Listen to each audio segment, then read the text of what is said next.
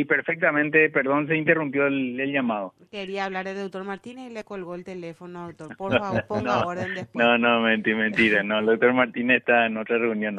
me dejó su celular. Doctor, eh, le quería preguntar, o sea, que la gente no es que no se va a vacunar, se va a vacunarse contra influenza, pero se resiste al COVID. Sí, lastimosamente en, en la pandemia también y la masiva información entregada en forma irresponsable que ni siquiera es desinformación, sino mala información, hizo daño en la confianza en las vacunas. Y eso hace que, sobre todo las personas que tienen factores de riesgo, estén muy expuestas a desarrollar formas graves de COVID al no recibir estas vacunas. Sin embargo, con la vacuna contra influenza, como una vacuna que anualmente lo estamos recibiendo, como que la confianza en ese sentido no se vio muy alterada como sí ocurre con las vacunas contra COVID, lastimosamente. Sin embargo, estamos trabajando en eso. Hay que recordar que estamos llevando ya prácticamente tres años de vacunación a nivel mundial.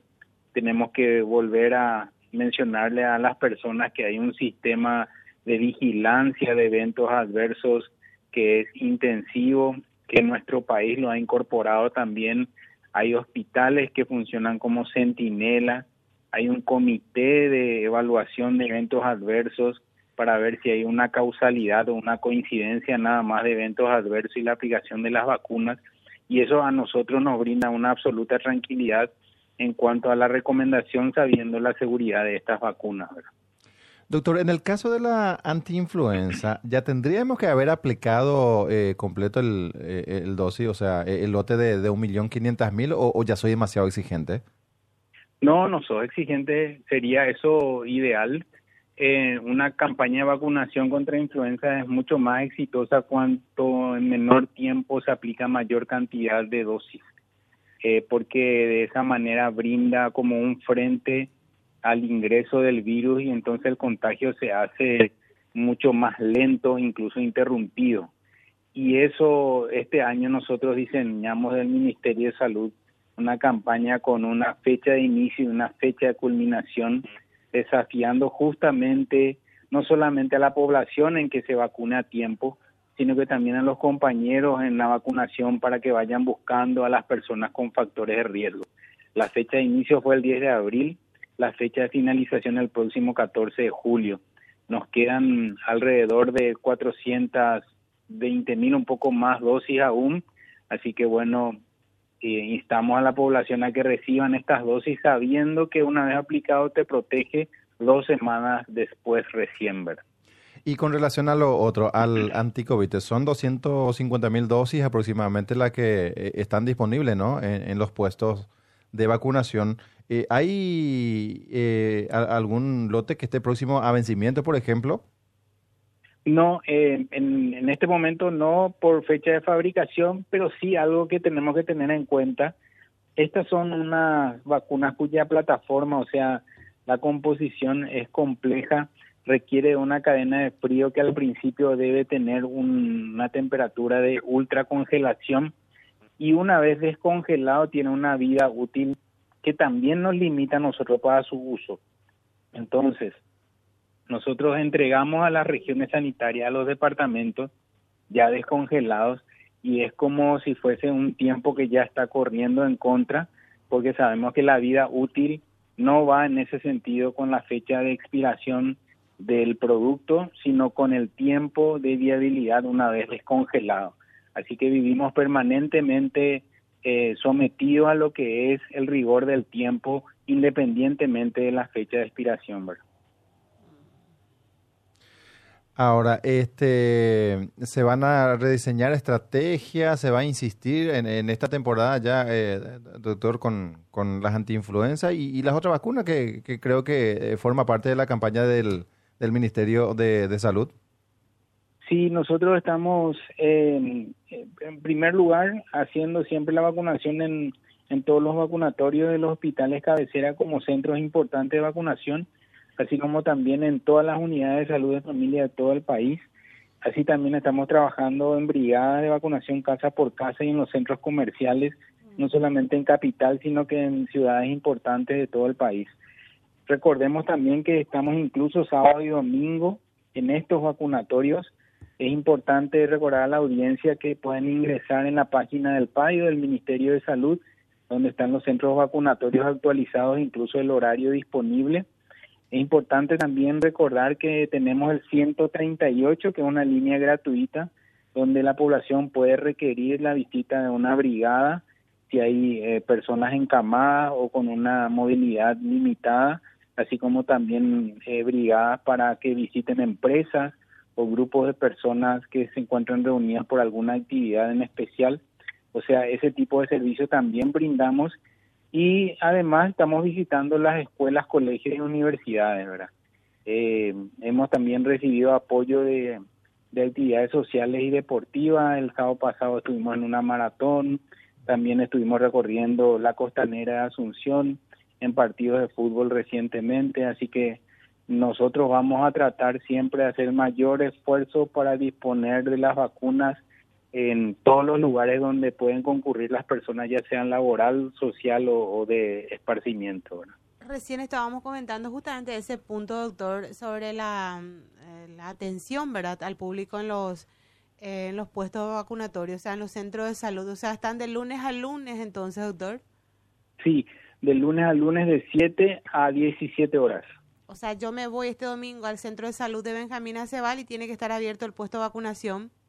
Sí, lo único que tendría que hacer la audiencia es volver a visitar un poco el horario si es que hay alguna modificación, sobre todo en la finalización de la jornada de vacunación, que en algunos lugares eh, termina a las 15 horas y en otro a las 17 horas. Pero fin de semana sí o sí. Sí, sí o sí, sí o sí. Es así. Doctor, y usted habló también de que están eh, saliendo ustedes a buscar, ¿verdad? gente a vacunar. Y aún así no subimos esa cantidad, doctor. ¿O eso lo implementaron recién hace poco? No, desde el inicio de la campaña.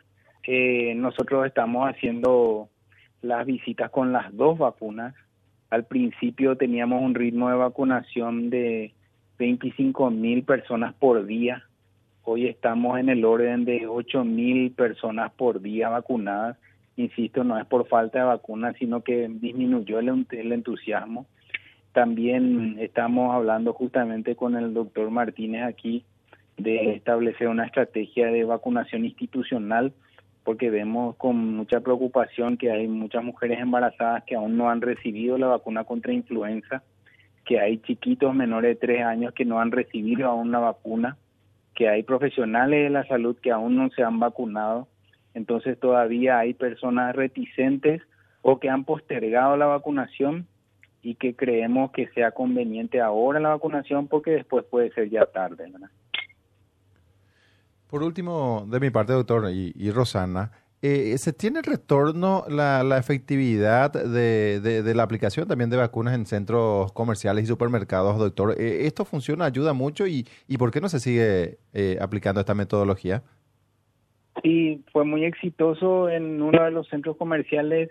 Tuvimos que ya levantar el centro vacunatorio por una cuestión también de que ellos disponen de su espacio para, para otros menesteres comerciales, ¿verdad? Sin embargo, somos agradecidos por el tiempo que estuvimos ahí. Eh, en el Mariscal eh, Shopping aún estamos. Eh, así también hay cadenas de farmacia que nos siguen apoyando en lo que es la vacunación. Esto sigue siendo importante porque entonces tiene a mano cualquier persona para aprovechar la situación y recibir las vacunas. Es sumamente efectiva esa estrategia y además nosotros tenemos una cooperación del sector privado en ese sentido, ahora brindándonos esos espacios. Eh, acá la gente nos están escribiendo, Rosana. Eh, acá había APP en el hospital de Capiatá, no solo hasta viernes, por eso yo no me vacuno todavía. Dice un, un oyente que es el 280. Hospital, dice? hospital de Capiatá en el hospital de Capiatá. Sí, hasta viernes aparentemente se. Y yo tengo mis dudas también, porque hay lugares del interior donde no se abren, no le vas a ver ni en la otra vida, los sábados y domingos a la gente atender. bueno, eh, yo tendría que corroborar en, en, honor a la verdad, porque como les decía, nosotros cuando actualizamos los centros vacunatorios, la lista y el horario, corroboramos justamente con las personas encargadas de asistir en esos horarios, ¿verdad? Puede ser, como bien mencionan, que, haya una interrupción, pero voy a ver un poco esa lista, voy a encargarme de cerciorarme de lo de Capiatá y les comparto si les parece la producción del programa para que tengan esa información. Eh, por eso mm, voy a corroborar esto en este momento. Sí, sería muy importante, doctor, porque eh, durante la pandemia, eh, en el momento álgido, digamos, de la campaña de vacunación, creo que la mayoría seguíamos las redes sociales justamente para ver dónde eh, había disponible vacuna o, en todo caso, los horarios. a través de esos gráficos que comparten. Claro, claro. Seguimos compartiendo en las redes del ministerio, ya sea Facebook, como también Twitter o Instagram, y en la página web del Ministerio de Salud y del Programa Amplio de Inmunizaciones hay un, hay un link donde dice centros vacunatorios, ahí pueden ingresar, está distribuido por departamentos, entonces por ejemplo uno puede elegir Cordillera y ver cuáles son los vacunatorios dentro de Cordillera que a su vez está dividido por distritos, o sea, municipios, eh, y, y, eso nosotros lo actualizamos una vez por semana, ¿verdad? Justamente por lo álgido que representa el fin de semana en cuanto a oferta laboral y necesidad de vacunación, ya que hay personas que en ese momento nada más disponen de tiempo. Bueno, doctor, vamos a hacer nosotros también el monitoreo con la gente en el interior porque es súper importante este, que estén abiertos los puestos de vacunación. Acá está nuestra compañera Francisca, quiere preguntar algo también, doctor. Buenas tardes, doctor. ¿Cómo estás? Hola, Francisca, ¿cómo andas? Bien. Yo solamente, yo no te voy a estresar, doctor. Así como te están estresando Rosana y Ever. Con preguntas laborales. Sí, con mucho gusto, con mucho gusto. Yo quiero que me cantes. ¿Cómo, Francisca? Yo sé que vos sos muy afín al karaoke. Quiero que me cante. Te escuché una vez a cantar y me, me quedé enamorada. Cantame algo, doctor. Aprovecha siempre para sus debates este programa, doctor. Por favor, no te prestes. Yo te, yo te voy a proteger, doctor. Gracias, Rosana. Pues yo soy un seguidor de Francisca. También la vez pasada le vino un programa espectacular. Ah, no. Y me estoy no, no, doctor, va a, querer, va a pedir ya o aumento. No, doctor, por favor, no. Doctor, ensayala una capela, ¿eh? Dale una voz, algo. ¿Cómo? Ahora encima estamos en una reunión, me está mirando acá el No podemos pues, ser así. Con, con mucho gusto voy, voy hasta el programa y, y hacemos una jornada de preguntas con la audiencia y hacemos karaoke también con mucho gusto. La, la, producción, la producción está anotando eso, doctora, así que un día de esto le vamos a tener aquí en estudio. con mucho gusto. ¿Y para el próximo gobierno no te, no te tratearon todavía para nada? No, yo creo que el karaoke parece que va a ser mi rumbo, no, no. Todavía nada. Ya tenían todo calculado. Por eso que estábamos hablando con el doctor Martínez, dice que agarró el teléfono, eh, estaba todo saltando. Para mí que ya le mensajeaste vos que estaba viniendo. Bueno, si, todavía no, le llamaron, si todavía no le llamaron doctor, creo que es oportuno empezar con el karaoke para, para que vean tus cualidades. exactamente, pero hay que subir ese, esa estadística de la vacunación anti-COVID, doctor, de verdad. Todo muy lindo el canto, pero da gusto farrear, pero hay que, hay que cumplir con, con los objetivos. No sé Totalmente de acuerdo, eh, totalmente de acuerdo, Rosana. Es una cuestión también que, que debemos analizar todos porque las aristas al evaluar la cobertura de vacunación se refieren no solamente a obtener la mejor vacuna, no solamente a disponerlo en los vacunatorios que estén abiertos fin de semana, sino que también que la población se adhiera a los mismos, ¿verdad? Es un tremendo esfuerzo hacer la estrategia de vacunación casa por casa.